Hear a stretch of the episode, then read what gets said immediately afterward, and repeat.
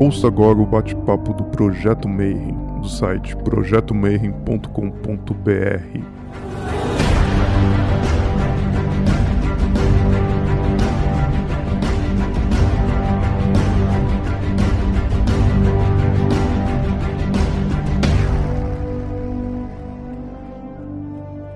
Bom dia para quem é de bom dia, boa noite para quem é da boa noite. Boa tarde, se você acabou de chegar e está vindo assistir mais um Bate-Papo Mayhem. E hoje vai ser mega especial, porque hoje a gente está fazendo em conjunto com a Taberna dos Argonautas do Espelho de Circe. E para isso eu vou chamar minha querida Ingrid Grundy. Como é que você está? E aí, galera, boa noite. Representando aqui a Taberna dos Argonautas e a galera do Espelho de Circe. Muito feliz de ter essa, essa collab aqui entre a gente, do Mayhem também, né? E muito feliz que a gente vai entrevistar essa pessoa maravilhosa, que é a Lidiane, que sempre vem trazendo novas informações sobre a comunicação não violenta, né? Então, estou muito feliz de estar aqui hoje. Obrigada. Maravilhoso. E a nossa convidada de hoje está assim extremamente importante, né? Ela é hermetista, tem, tem, tudo a ver com o que a gente fala, mas ela não é grão-mestre de nada, nada dessas coisas. Ela trabalha no profano, na parte mais densa e terrível de todas, e por isso que o trabalho dela é tão importante, né? Então eu queria dar boa noite Lady Delmontes, como é que você tá? Olá, boa noite, gente. Tô um pouco ansiosa, que elas veio. Eu até falei, quando a Pri me chamou, eu falei, já tô ansiosa, Pri, isso uma semana. é, muito obrigada, grata por estar aqui, né, com toda essa galera. Tem uns rostos que eu conheço, tem alguns rostos aqui que eu vi de assistir as suas palestras aí. Bom, e antes da gente começar tudo, a gente pede para o convidado falar da jornada dentro do mundo mágico, tal, hermético, ocultista, como é que começou. E aí, no teu caso, é uma, um assunto super diferente, super importante, que chama comunicação não violenta, né? Então, como é que foi a tua jornada até você chegar nisso? Eu comecei né, pela educação física, eu sou formada em educação física, eu fiz a faculdade, tudo. Eu me formei, eu tinha 21 anos, então saí da escola, já entrei na faculdade. Foi bem desafiador, porque eu era uma pessoa, ainda sou uma pessoa tímida, mas eu era muito tímida. Então eu, eu me tornei professora assim, tá bom, deixa eu ir para ser professora e agora o que eu faço com tudo isso. Só que o que me motivou a ser professora foi o karatê né? Eu fiz karatê durante cinco anos. Cheguei à faixa marrom, acabei saindo porque precisava fazer a faculdade, os treinos batiam, né? Era o mesmo horário. E aí eu precisei sair. Mas foi o karatê que me motivou e me levou para educação física. Aí eu me formei e eu fiz meus estágios, fiz estágio sempre em escola, né? Escola particular, escola pública. E depois me contrataram numa ONG. Eu fui chamada para trabalhar numa ONG por uma professora que já estava nessa ONG, né? Era uma ONG focada no basquete, que era um, um instituto passe de mágica. Então eu comecei lá. Comecei como auxiliar, depois eu me tornei educadora depois eu entrei no Instituto Família Barrichello, que é a segunda ONG. Eles são muito parceiros, né? Pelo menos zero, o passe de mágica acabou. Então só tá o Família Barrichello agora. E foi lá que eu conheci a comunicação não violenta. Eles viram uma necessidade de acolher os educadores e também melhorar o nosso atendimento, a nossa maneira de se conectar às crianças, aos adolescentes. Então eles trouxeram capacitações, cursos para gente melhorar a nossa comunicação, melhorar a nossa inteligência emocional, melhorar a maneira que a gente olhava para a criança. Então, eles trouxeram as MMs, né, que é assim que a gente chama as mediadoras, ajudaram a gente nesse processo. E aí, a partir disso, eu me encantei porque eu já tinha uma questão com relação à comunicação não violenta. Eu falo que o meu avô já fazia isso e nem sabia, né? O meu avô, ele era o cara que mediava os conflitos da família, era o cara que não levantava voz para nada. Ele conseguia arrumar estratégias ali, conseguia fazer a família resolver os problemas a partir de uma conversa. Não precisava falar alto, não precisava xingar, e ele fazia isso muito bem. Isso numa situação de interior bem interior, lá no Piauí, onde não tem policial, eles tinham que se virar para organizar tudo ali na comunidade deles. Então, meu avô tinha muito esse papel. E eu sempre admirei isso. Né? Sempre admirei muito o meu avô. E aí foi onde eu me conectei mais ainda. Foi através da comunicação não violenta que eu aprendi a observar, a me entender melhor, porque eu sempre fui muito violenta por causa da minha criação, né? Eu tive uma criação bem violenta, sofri várias violências. Então eu, eu era uma pessoa muito reativa muito na defensiva. Se não fosse a comunicação não violenta, eu talvez nem estaria aqui, porque eu estaria muito fechada no meu mundo. Então, a comunicação trouxe essa oportunidade de olhar para mim, entender as minhas necessidades e começar a fazer essa transformação. E a partir daí foi quando eu passei até a melhorar a minha forma de dar aula a maneira de olhar para os meus alunos, entender o que é deles, o que é meu, porque eu pegava muito para mim os problemas deles, eu queria resolver, tirar a criança da situação e eu não podia fazer isso, né? Eu não posso fazer isso. Então, a comunicação violenta entrou na minha vida assim, através da ONG, através de projeto social, e me ajudou em toda a minha área, né? Eu também dou aula de treinamento funcional, dou aula voltado para algo mais bioemocional através da atividade física e hoje eu também estou migrando para as terapias alternativas, onde a minha ponta da flecha, vamos se dizer, é a comunicação não violenta. É com isso que eu quero né, aprimorar e trabalhar cada vez mais. Então, a comunicação não violenta foi o que me salvou me salvou de todo o buraco que eu estava, vamos se dizer, emocionalmente. Porque quando eu me entendi, entendi as minhas necessidades, consegui conviver melhor com as pessoas em volta de mim e passei a ver o mundo de outras formas, né? Mudei o meu olhar sobre as pessoas e sobre mim mesmo. Então essa foi a minha trajetória e também aí com a ajuda também do meu marido que trabalha, né, que gosta muito dessa questão do hermetismo, foi através do grupo aqui que também eu vejo que tem muitas coisas a ver, então eu vou conectando, vou filosofando também junto com ele, e aí eu estou nesse processo, estou vivendo essa, essa trajetória aí. Maravilha. E agora a grande pergunta, né, que é o que, que é comunicação não violenta? Então, em algum momento alguém colocou esse nome, criou, né? Porque teu avô fazia isso sem saber, mas depois teve um método e tal. Então, eu vou dividir em duas perguntas. Então, a primeira seria o que, que é comunicação não violenta e aí seria como é que começou isso aí? Então, a comunicação não violenta, eu nem gosto muito da palavra comunicação não violenta, né? Eu utilizaria talvez outra, comunicação da conexão, não sei. Mas a comunicação não violenta, ela traz essa questão de eu conseguir me conectar com o outro, ter uma relação mais é, compreensiva, então eu compreender, entender as necessidades do outro entender por que o outro age como ele age, entender a história que ele traz e acolher isso, sem deixar de lado as minhas necessidades, sem deixar de lado aquilo que eu sinto e aquilo que é importante para mim. Então, é fazer essa conexão para a gente conseguir desenvolver a nossa empatia, essa empatia mútua. Então, a comunicação não violenta, ela traz esse sentido, é uma conexão com o outro. E quem criou esse método, né? Quem trouxe esse nome comunicação não violenta foi o Marshall Rosenberg. Ele criou isso nos anos 70. Ele era um libriano, então isso para mim já é um já ajudou ele aí nesse caminho.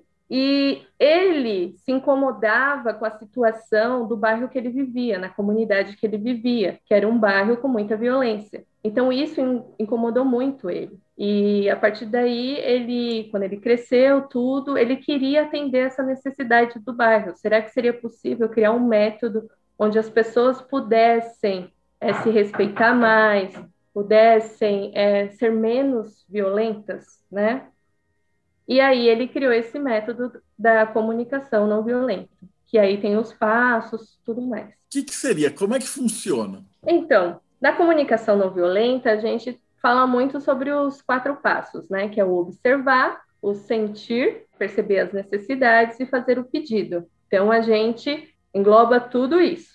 Quando eu observo, eu vou observar o quê? Eu vou observar a situação. Então, eu estou num conflito ali. Aconteceu um conflito. A primeira coisa que eu faço, eu paro, vou respirar e vou observar aquela situação. Eu vou observar a história daquela situação a partir do meu olhar, como aquilo me atinge, como aquilo me afeta, com a minha história, com a minha identidade, e também vou transpor isso para o outro. Qual é a história do outro? Como ele vê aquilo? O que ele está ali tentando mostrar? E o fato mesmo, né? O que aconteceu de fato? Então, esse é o observar. E quando eu observo, eu suspendo meu julgamento. E como eu vou suspender esse julgamento? Sendo que julgar é sobrevivência, é necessário. Eu gosto de separar a palavra julgamento para juízo de valor. Então, o juízo de valor ele está conectado com o nosso mapa de mundo. Aquilo que eu aprendi quando eu era criança, quando eu fui para a escola, para a escolinha, depois eu fui para o Fundamental 1, né, Fundamental 2, ensino médio, fui para a faculdade, eu fui construindo uma bagagem de cultura, conhecimento, maneira de interpretar as coisas. Então, a partir daí, eu vou fazer o meu juízo de valor. Normalmente, o juízo de valor sempre está no passado, é aquilo que a gente viveu. Então, a gente precisa trazer para o presente. Quando eu estou presente, e como eu sei que eu estou presente? Todo mundo está sentado, eu acredito. Observa, será que você consegue sentir os seus glúteos, o seu bumbum aí no sofá, na cadeira?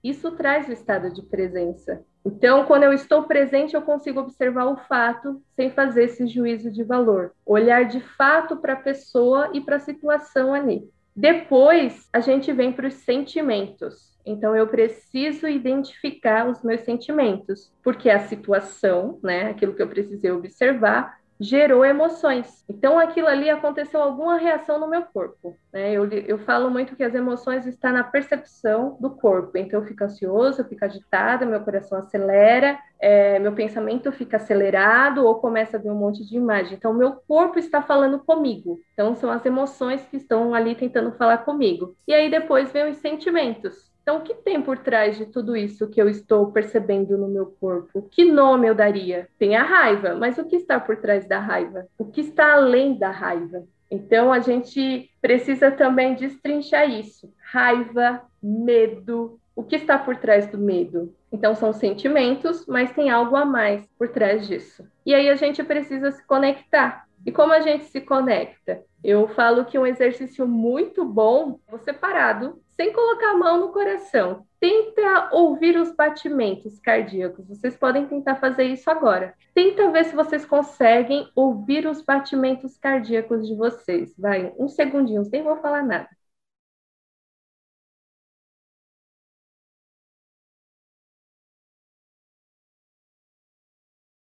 Como foi aí essa experiência?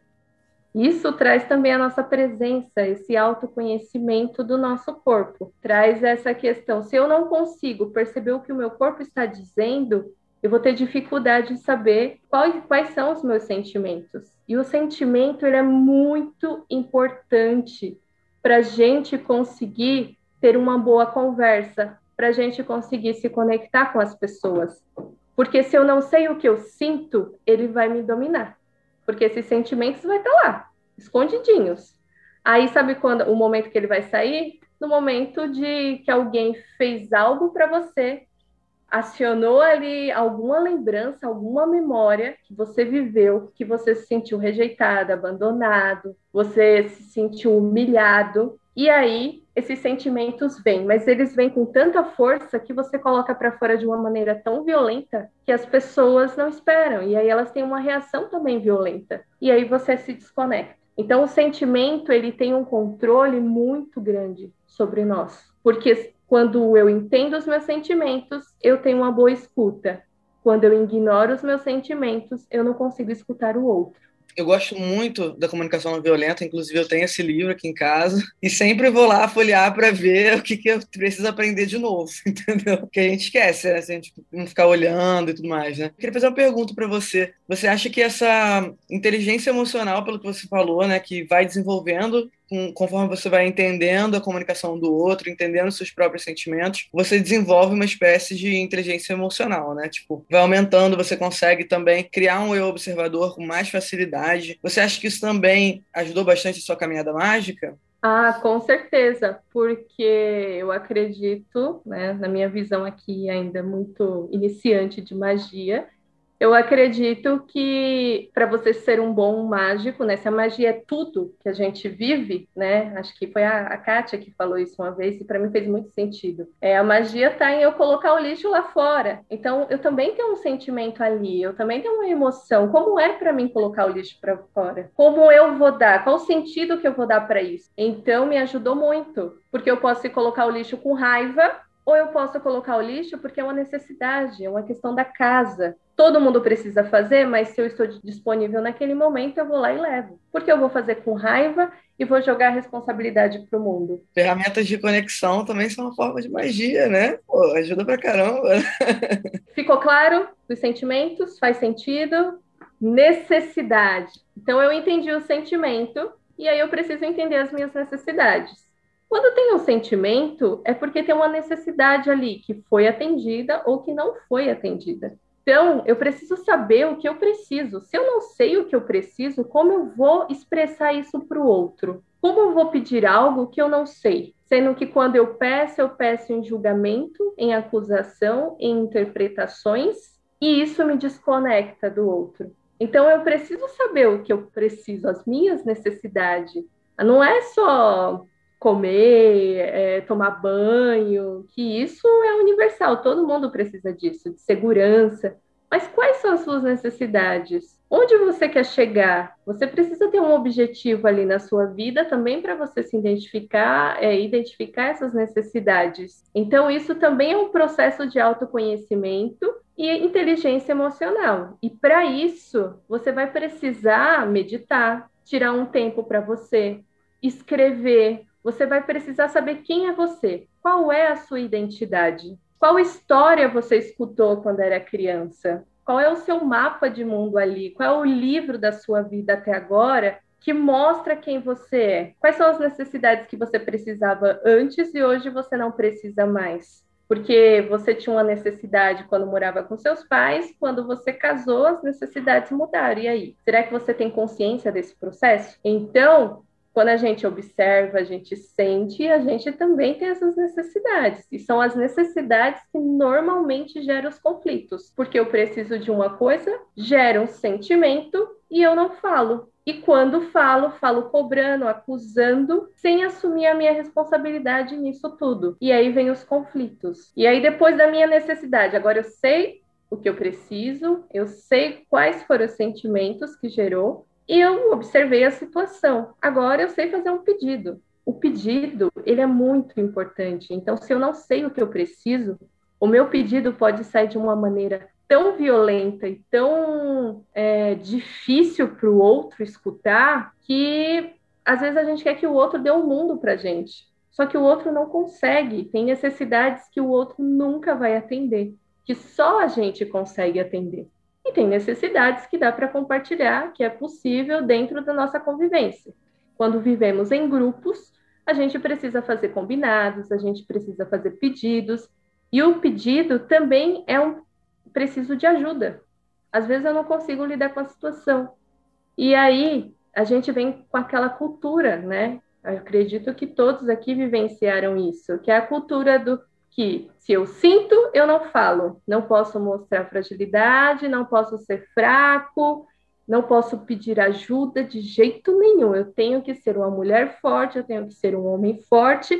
Eu não posso mostrar fragilidade para o mundo, porque senão eu vou ser julgado, eu vou ser condenado pelo outro. E isso é muito difícil, é uma carga que a gente carrega. Então, aquela, sabe aquela história, criança, engole o choro? Quando você fala isso para uma criança, engole o choro, você matou muita coisa ali. Você matou as emoções ali, o momento que ela poderia entender o porquê daquele choro. Então, entender os meus sentimentos, as minhas necessidades para conseguir fazer um bom pedido é a chave para uma boa convivência, para eu conseguir ter um ambiente em harmonia e eu conseguir é, estar em paz comigo porque eu vou entender que eu não preciso ser perfeito, que eu posso errar e que eu posso ser criativo. Eu não preciso seguir o que os outros fazem. Então, a comunicação não violenta, ela tem esses quatro passos, né, que a gente fala, que vocês viram que dá para se aprofundar bastante, dá para a gente cavar que a gente vai se aprofundando cada vez mais. E é isso, a Ingrid falou, a gente sempre precisa ir lá reler. Comunicação não violenta é assim todo dia, você vai treinar e você tem que treinar, não tem como. É o momento que você está numa conversa e aí você percebeu que foi violento, você falou, opa, deixa eu voltar aqui, volta a minha presença, me desconectei, o que eu preciso é, fazer para me conectar de novo com a pessoa? Isso é uma pergunta muito interessante. O que eu preciso fazer agora para me conectar novamente, se eu me desconectei? Ou eu estou lá no conflito, a pessoa está falando, falando, falando, falando, falando, falando. Eu, o que eu faço bastante é eu vejo você.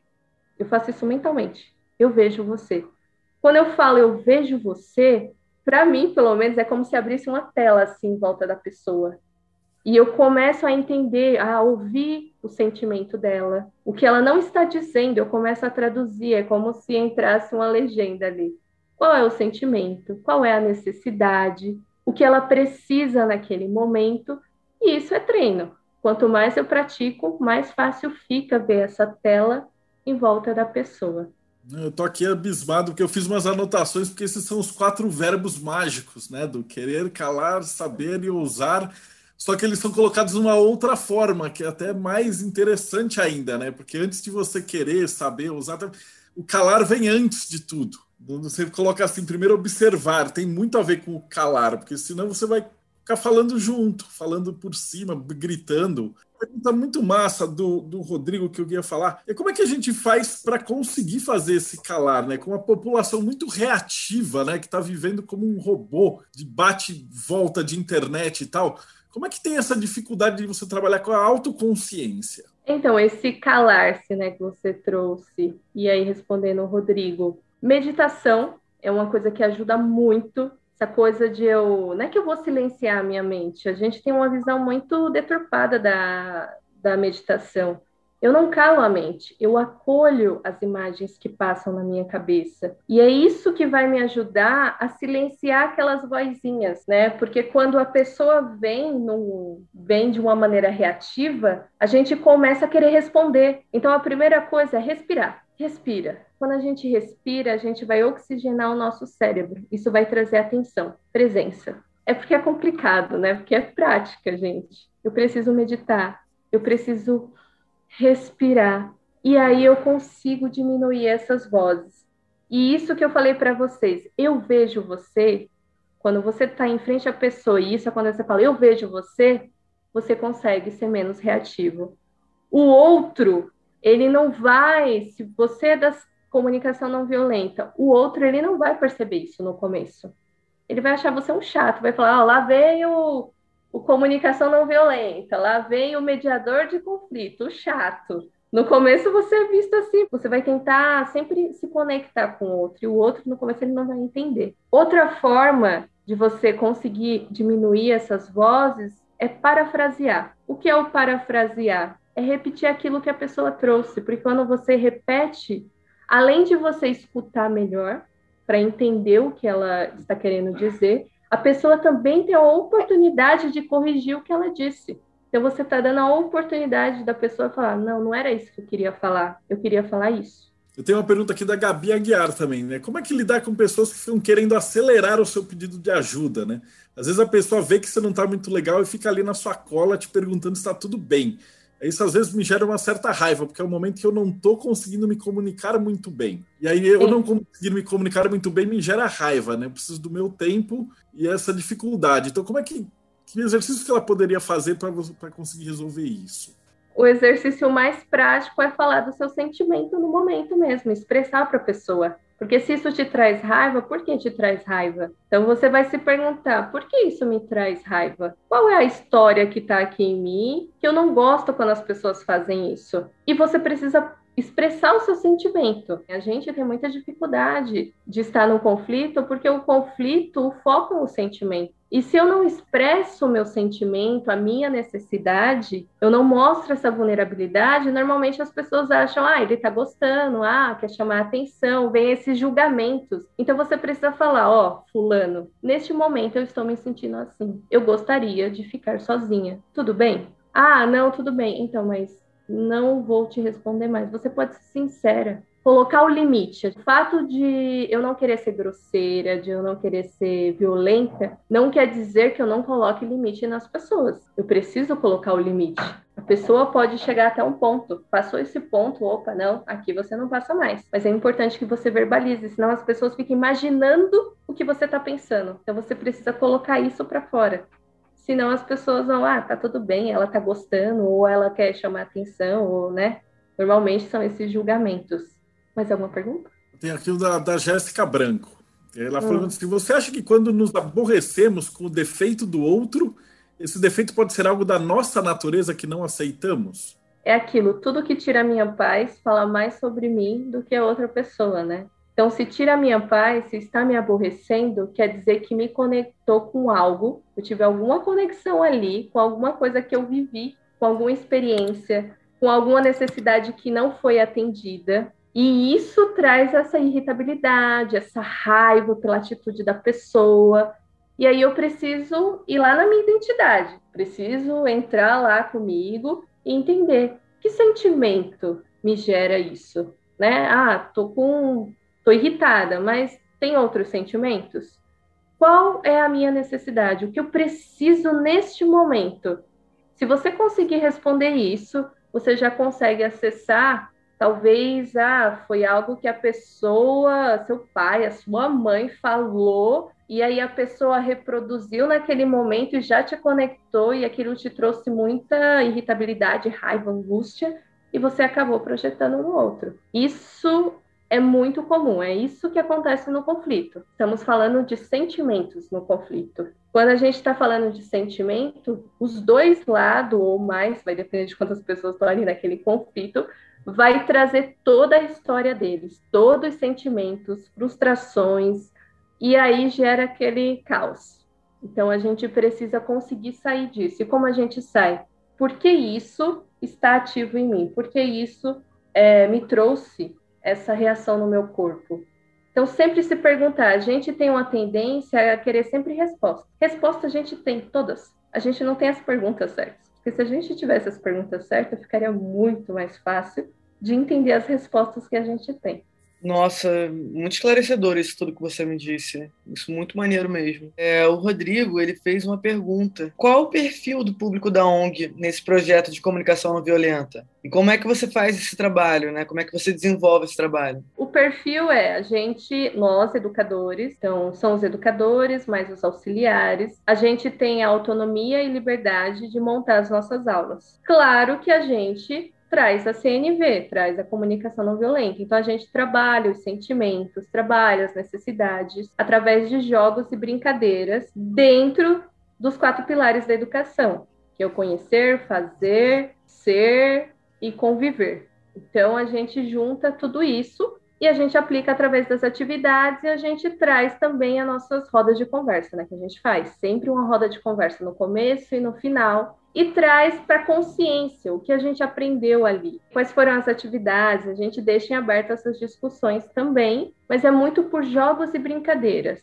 e tem muito resultados. Eles conseguem melhorar o vocabulário deles de sentimento, eles conseguem expressar melhor a, as necessidades deles. Teve uma vez uma aluna que ela abriu assim a vulnerabilidade dela para o grupo inteiro. Ela tinha 12 anos, de como ela se sentiu porque um colega fez algo que ela não gostou e ela jogou isso na roda. E aquilo ali para gente foi um diagnóstico que trabalhar os sentimentos, as necessidades, os pedidos, o observar faz muita diferença para a gente conseguir mediar melhor os conflitos entre as crianças. É, eu estava escrevendo uma outra pergunta aqui, aí o Marcelo me liberou o microfone. Nós estamos vivendo um período de Covid-19, de distanciamento social, isolamento social. Os meios de comunicação hoje são as, é, as redes sociais. É uma comunicação escrita, às vezes vídeos, é, áudios. Como está sendo o trabalho nesse distanciamento social e como está sendo a repercussão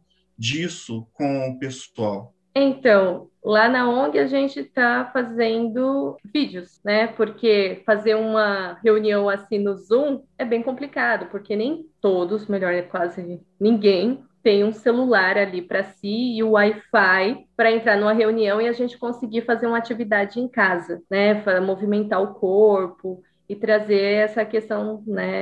Esse convívio, essa conexão.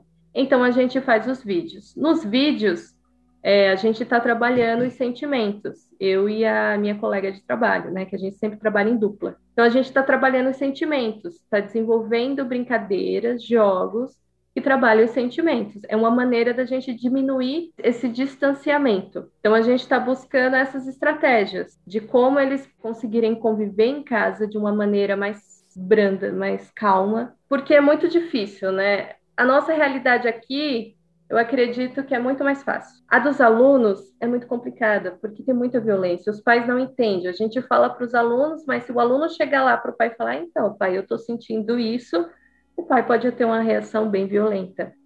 Então, por isso que a gente também trabalha com as famílias, né? A gente tem assistente social, a gente tem psicólogo.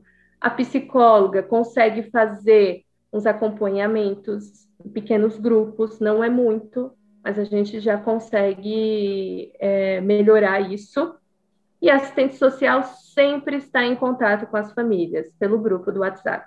Então, é fazer vídeo, como você disse, escrever é muito complicado, porque muitos nem sabem ler, nem interpretam direito. Então, normalmente a gente manda vídeos, vídeos para as famílias, para eles conseguirem entender aquilo que a gente quer passar. Quando você está numa sala de aula, você tem um retorno diretamente ali do aluno no tete a tete. O corpo fala, você vê as expressões, você nota uma dinâmica ali. Mas agora, nesse isolamento social, como está sendo o retorno desse trabalho? Porque existe um abismo ali gigantesco e não, você não tem um retorno de 100% do impacto que você está dando. É, o retorno que a gente tem é através dos pais, dos pais agradecendo, dos pais dando algum feedback. É muito pouco os pais que dão esse feedback, mas os que a gente tem, eles sempre estão agradecendo tanto a ONG quanto o local que a gente atende, porque na ONG a gente faz uma parceria com o CCA,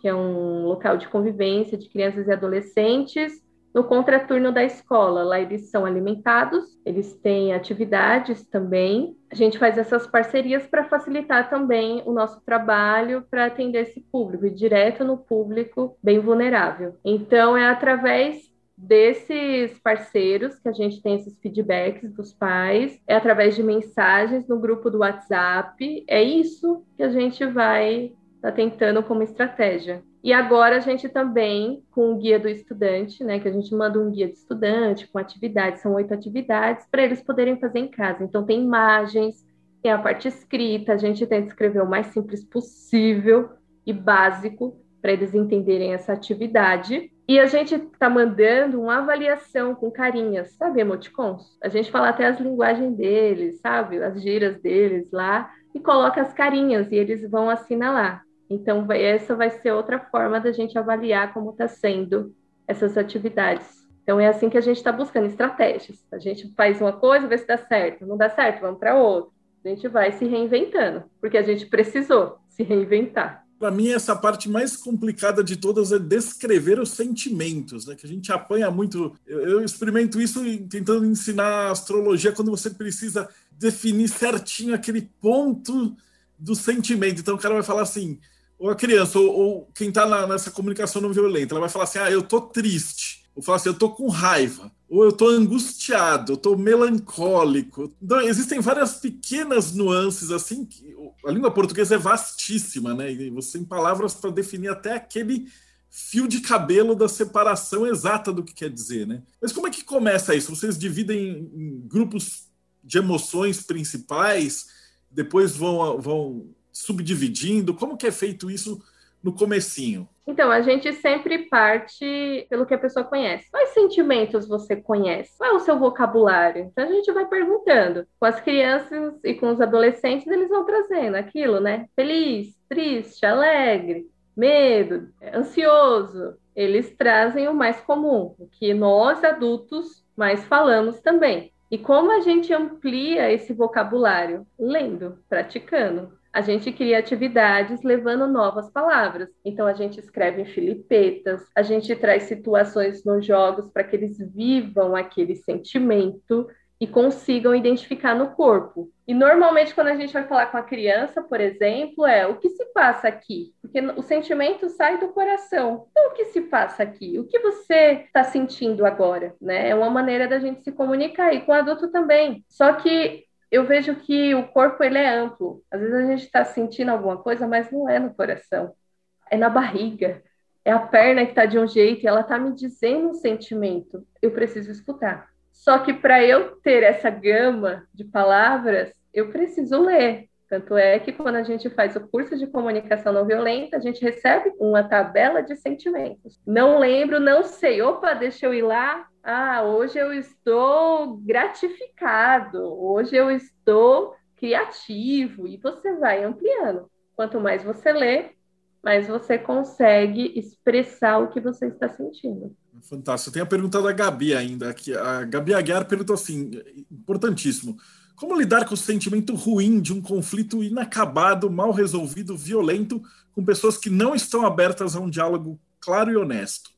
A primeira coisa é trazer a sua responsabilidade, né? Na comunicação não violenta, a gente fala que é, a gente tem a nossa responsabilidade, não importa a porcentagem. A gente fez parte daquele conflito, a gente também gerou aquele conflito. E dentro do conflito tem esses sentimentos, né? Que normalmente a gente fala ah, os sentimentos ruins. E são esses sentimentos ruins que mostram que não tá legal, que tá dizendo assim, tá bom, e o que precisa, o que a gente precisa para melhorar esse conflito, para a gente entrar num acordo e a gente se conectar de novo. Então aí a gente vai em busca da necessidade dos dois. E principalmente, qual é a história que você está contando para você a partir da atitude do outro?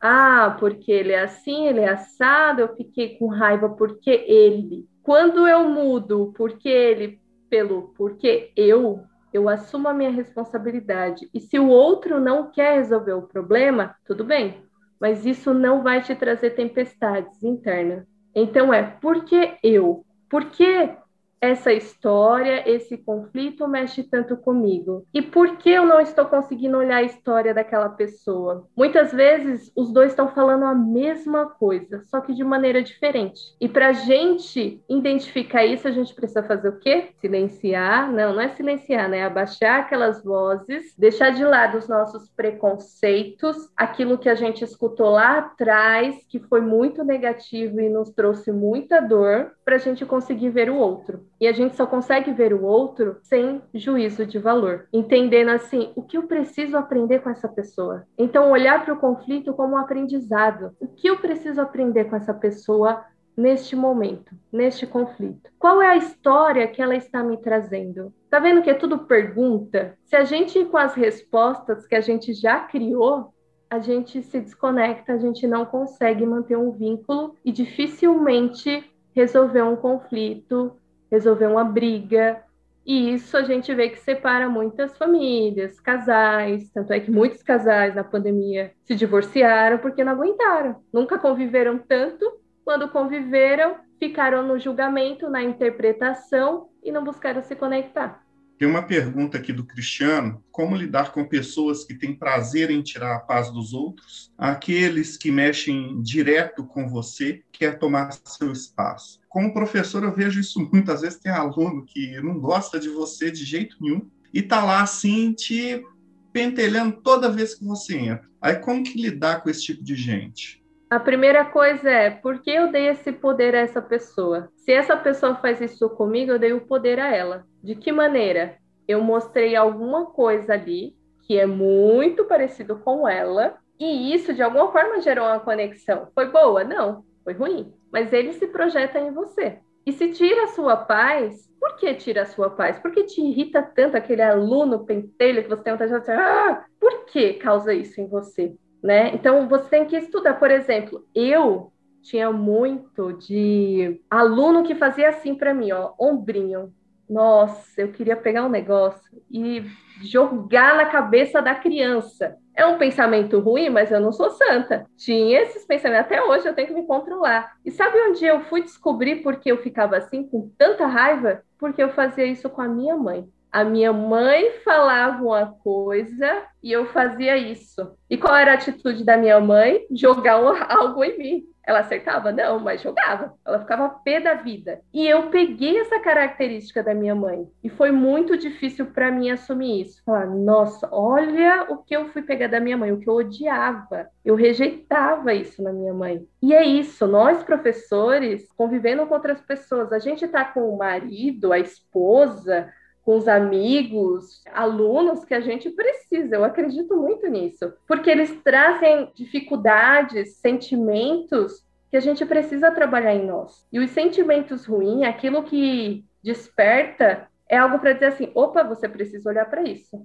Olha para isso, tem alguma coisa que não está legal. Por que a pessoa conseguiu tirar a sua paz? Qual é o sentimento que está envolvido? Que história você está contando para você? Qual é a história? Ah, que eu sou ruim, que eu não sou bom nisso, que fulano tem inveja de mim, que não, olha para você. Quando você identifica isso, você vai perceber, hum, foi aí que eu dei o poder para a pessoa. E aí a pessoa sempre vai tirar sua paz. E sabe o que é pior? O outro percebe o que tira a sua paz. E ele vai atazanar. Porque ele também tem a mesma coisa que você. Nossa, os meus alunos, eu falo, gente, eu era assim, igual eles, por isso que eu fico assim. Eu era igual aos meus alunos, os alunos rebeldes, né? A gente fala os porra louca. Era, era igual. E aí a gente precisa olhar para isso, né? Que a gente foi reprimido. A gente teve uma educação bem difícil também nas escolas. Eu tive uma educação, eu tive uma professora na primeira série que ela entrou uma vez na sala, bateu a porta e eu quase caí. A cadeira virou porque eu me assustei de tal forma e aquilo me afetou porque eu fui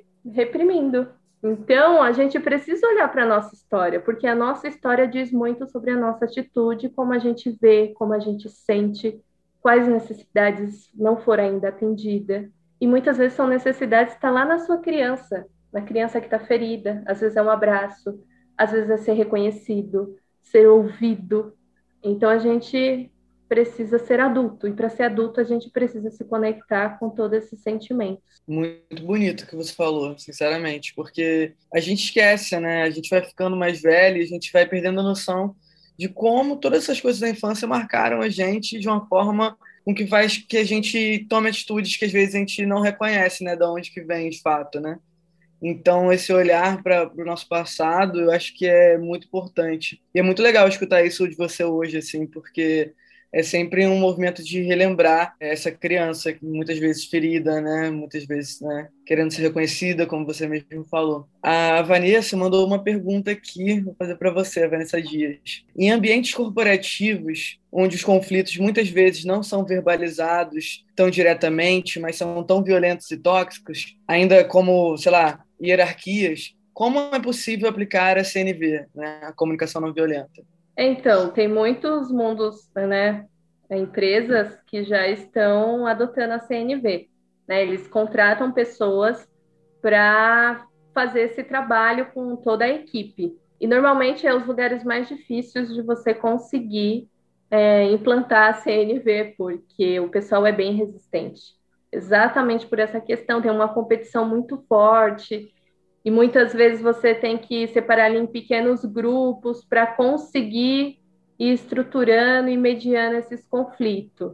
A dica que eu daria, já que no ambiente não tem comunicação não violenta, se você tem esse conhecimento, se você tem essa vivência, minimamente, é saber o que é seu, o que é do outro, ter um olhar mais empático. Eu sei que é difícil, mas ter um olhar mais empático sobre o outro, porque o outro não vai mudar. Quem muda é você. Só você pode mudar. O outro não vai. Então, se você ficar esperando do outro, ah, hoje eu aprendi comunicação não violenta, e aí eu vou chegar lá no meu, no meu espaço e vou falar os meus sentimentos. Você pode filtrar quais sentimentos você vai falar, quais pedidos você vai fazer de acordo com o ambiente que você está. Você não precisa abrir seu coração, toda a sua vulnerabilidade e esperar que as pessoas entendam, porque elas não vão entender, elas vão te achar que você é louca e surtou. Porque é normalmente isso, as pessoas expressam o que sentem, elas são surtadas. Então, olhar para você. Se algo te causa é uma angústia, uma agitação ou te gera um desconforto, olha primeiro para você e entenda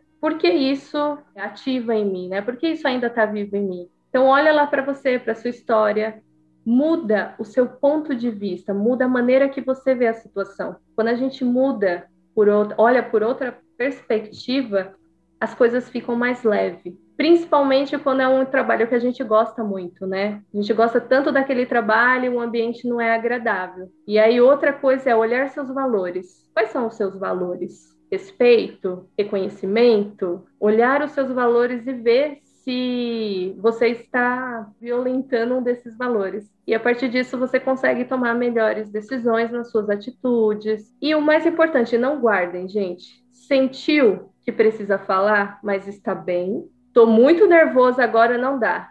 Pausa. Pede licença. Fulano, eu não consigo falar agora. Então se retira.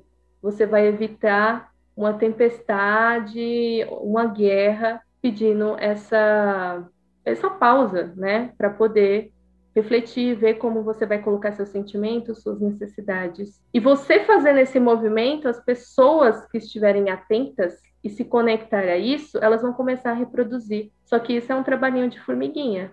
Então a dica é: olhe para você, não espere nada do outro, porque o outro não vai mudar. E comece a agir de acordo com o que você acredita. Não deixa de ser você, não deixa a sua autenticidade e não deixe de verbalizar aquilo que você precisa para as pessoas, porque as pessoas precisam saber, senão elas vão passar do limite. E, caso preciso, peça ajuda. É muito bom isso que você falou, porque eu acho que os problemas que a gente tem de comunicação, muitas vezes, eles se dão não pelo que a gente acha normalmente, né? Tipo, quando a gente quer falar algo que é difícil para outra pessoa escutar e a gente pensa, ah, não vou falar porque isso vai machucar o outro, né? Essa situação pode ser muito pesada para você passar para o outro. Mas, ao mesmo tempo, a gente esquece que, na realidade, se a gente trabalhar essa maneira de como a gente vai comunicar a pessoa, né, do ocorrido, seria muito mais simples e talvez essa pessoa não se sentisse mal se a gente soubesse comunicar, né? Então, eu acredito que isso possa dar problemas em círculos de amizade ou trabalho também, né? As pessoas não trabalharem a forma com que elas falam, né? Era mais ou menos isso que você também estava falando, né? Você falou sobre acolhimento também, achei muito interessante, porque eu lembro que a gente já conversou, acho que foi na Roca, sobre empatia e simpatia.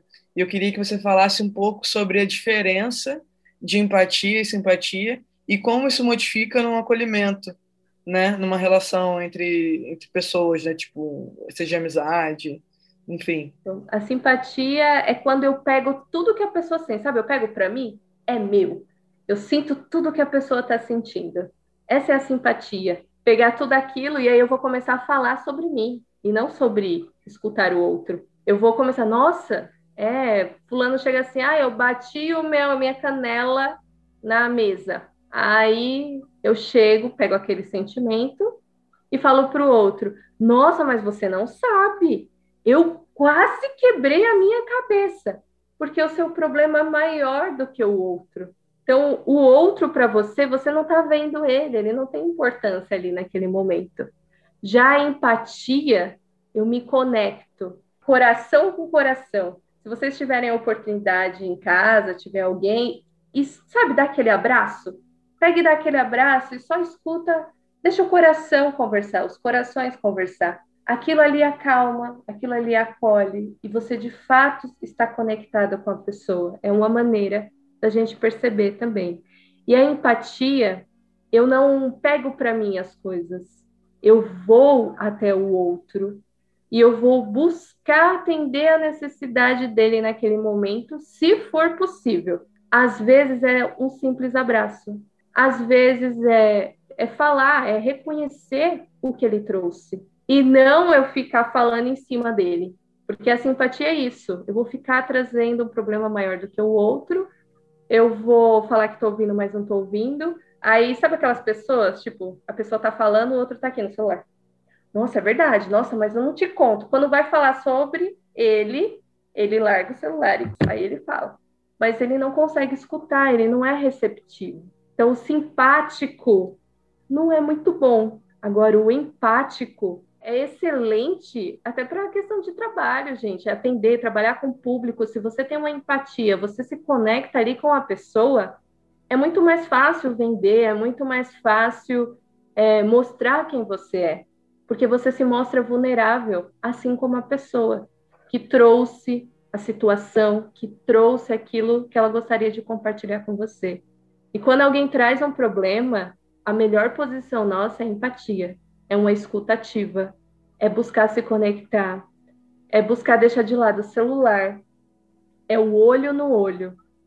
Então, se a gente não consegue fazer isso, dificilmente a gente vai conseguir ter uma relação autêntica com alguém, porque a gente sempre está se escondendo. Se a gente perceber a simpatia é sempre escondendo, eu escondo meu sentimento e escondo essa conexão, porque se eu vou me conectar com outra, aquilo vai me trazer uma dor tão grande que eu vou precisar lidar com aquilo. Então, a empatia é treino, é prática, é o dia a dia. Estou conversando com alguém, calma aí, coração com coração, olho no olho. Eu estou te vendo, eu estou te vendo. E isso falas mentais. No começo é assim, é bem robô, mas depois vai ficando mais fácil, porque aquilo começa a fazer parte de você. Fazer isso em, em rede social onde não tem isso, com emoticon talvez, porque agora a gente está todo mundo isolado.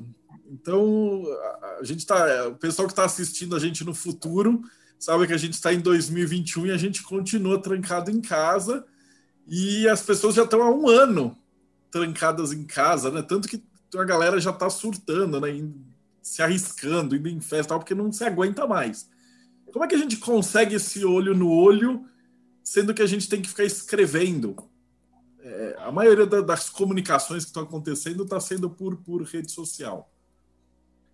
É, então, essa questão da escrita, né? Eu até estava comentando aqui no começo que eu estava, eu estou fazendo um curso né, dessa questão de interpretação de texto, para melhorar isso, tudo mais. E o professor falou uma coisa que eu achei muito interessante, que a escrita é uma violência. Falei, meu, verdade, a escrita é uma violência, porque não é algo natural nosso. A gente aprendeu a falar, a gente, né, os antigos desenhavam bonequinhos, fez as primeiras escritas ali, mas era o falar, era o movimentar o corpo, era se expressar através do corpo e da fala, né? Então, a escrita ainda é muito desafiador, porque eu preciso ser claro, objetivo, e eu preciso passar as minhas emoções, para que o outro, ao ler, ele consiga entender aquilo que eu quero passar. Mas é sempre aquilo. Faz sentido? Talvez colocar no final. Faz sentido? Eu fui claro no que eu disse? Para a pessoa também ter a oportunidade de perguntar, porque a gente também não, não tem essa cultura de perguntar para o outro. Mas foi isso que você quis falar? A gente normalmente interpreta, tira as nossas conclusões. Isso quando a gente não escuta a vozinha da pessoa gritando, e não tem nada a ver. Mas a gente lê a mensagem com a pessoa gritando. A gente consegue, porque é a nossa, é o nosso mapa de mundo, é como a gente se conecta à mensagem. Então, tomar cuidado nas palavras, ser o mais claro possível, mostrar é, esse sentimento, essa vulnerabilidade. Não é abrir para o mundo, você por inteiro, mas é colocar aquilo que de fato você sente. Isso ajuda a se conectar de uma maneira mais fácil. O emoticon eu acho que perde um pouco, né? Porque a gente manda uma carinha feliz e a gente está com a cara fechada. Então eu acho que desafiar a escrita é uma boa, é uma prática. E assim, lê em voz alta. Se fosse eu escutando essa mensagem, como seria isso? como eu me sentiria? Lê em voz alta. Se tem outra pessoa perto, lê para a pessoa que está perto de você. Fulano, como você se sentiria escutando isso aqui? E aí, eu acho que isso ameniza essa conexão com as pessoas pela escrita. É, é muito massa escutar sobre isso, porque realmente, né?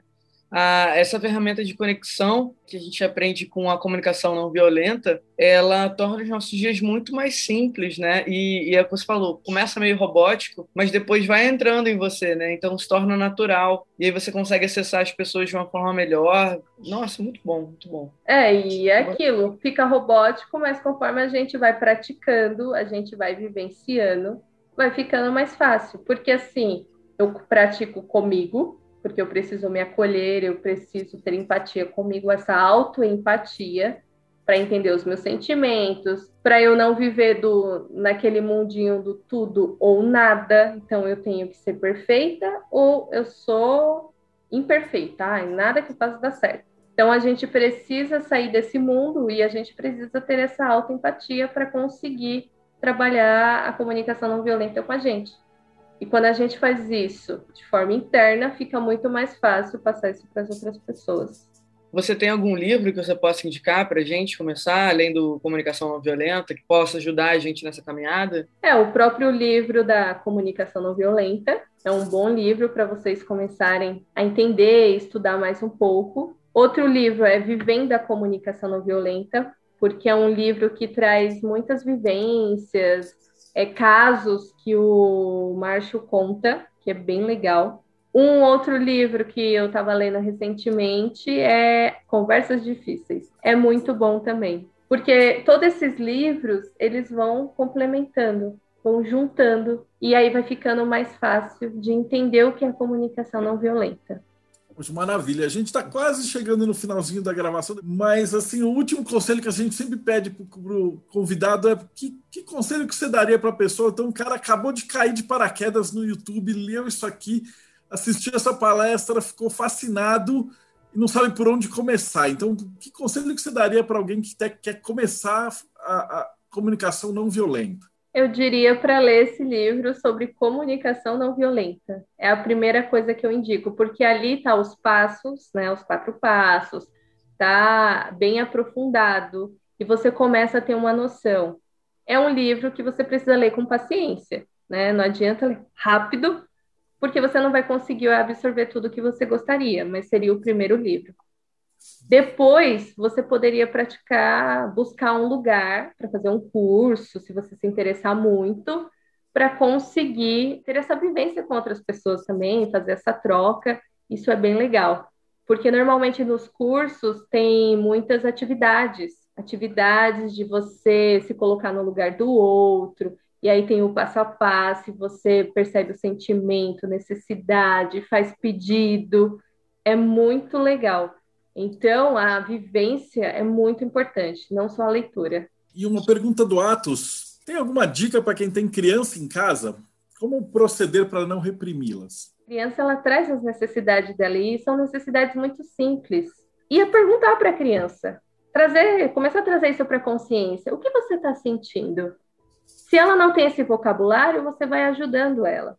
O que você precisa? Quando você pergunta para a criança o que ela precisa, você já está dando, criando essa autonomia, né? Da criança começar a tomar pequenas decisões, não querer fazer tudo para a criança, porque parece parece besteira, mas quando a gente quer fazer tudo por ela, a gente acaba é, reprimindo, acaba é, mostrando que a gente não se importa com o que ela precisa, com o que ela sente, e isso traz uma desconexão. Então a criança não confia no adulto, a criança ela não vai mostrar as emoções ou até pedir ajuda. Essa questão de reconhecer o que ela sente, reconhecer o que ela precisa, dar essa autonomia facilita a convivência, porque ela começa a verbalizar e começa a se expressar melhor.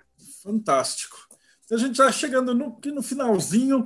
É, eu vou colocar depois os links dos livros que você falou aqui embaixo tá, para o pessoal. E hoje a gente fez um Joy Ventura, né? Então foi Projeto Mayhem e Espelho de Circe. Ô Ingrid, o que, que é Taberna dos Argonautas e o que, que é o Espelho de Circe? Então, gente, a Taberna dos Argonautas é um projeto que a gente tem dentro do Espelho de Circe, que a gente fala que é uma janela, né? Uma janela para você conhecer o Espelho de Circe. Ela rola toda terça-feira, às 8 horas, ela é livre, tanto para quem apoia, para quem não apoia também pode participar. Então, é um lugar misto, onde homens e mulheres são muito bem-vindos e convivem em uma harmonia tranquila, com muito respeito entendeu?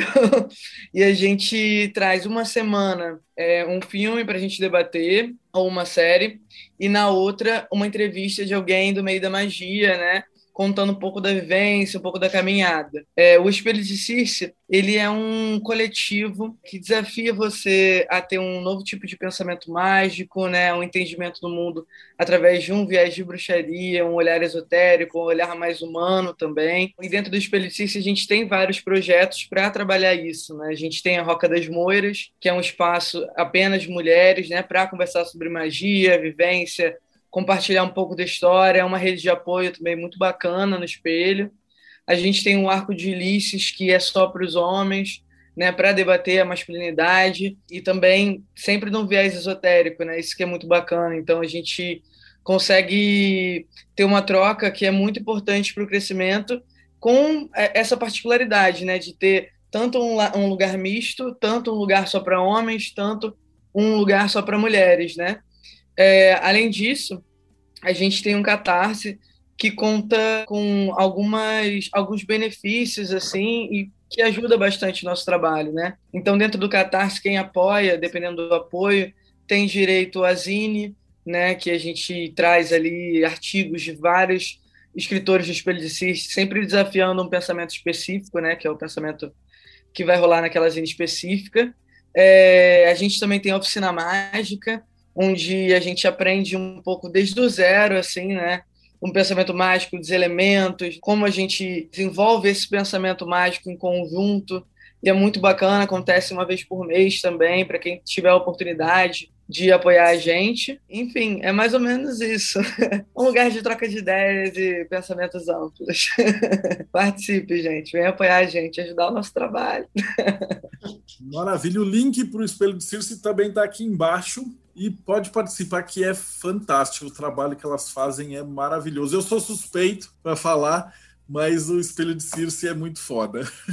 E hoje o Rodrigo nem precisou, ele só está olhando feio, né? Comunicação não violenta. Ele fala assim: Eu sinto que você precisa avisar. Então, se você esteve com a gente até agora, por favor, segue o nosso canal, dá like, vai no Espelho de Circos e segue o canal, dá like. E Leide, brigadão, foi sensacional essa conversa. E a gente ainda vai chamar você para mais, mais vezes. Né? Muito obrigada também, foi muito bom. E assim, para mim é sempre bom falar sobre isso porque eu aprendo mais ainda quando eu falo. E as perguntas sempre são muito ricas, né? Para a gente também aprimorar aquilo que a gente precisa dentro do contexto, dentro daquilo do assunto que a gente traz. Então eu sou muito grata a todos. Obrigada pela escuta. Então, para você que acompanhou a gente até agora, muito agradecido e a gente se vê aí no próximo bate-papo Mayhem.